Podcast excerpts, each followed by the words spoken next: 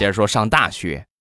大一，大一之后啊，上大学和初中、高中最大的区别就是，呃，天南海北各个地方的同学你都可以见到。有一天中午吃饭，我们班一个广西的同学，我们俩一块吃饭，他们不吃馒头的啊，也吃，但是极少极少，根本就是碰不大见，以吃米饭为主。然后我当时呢，我吃的是馒头，啊，他们在吃米饭。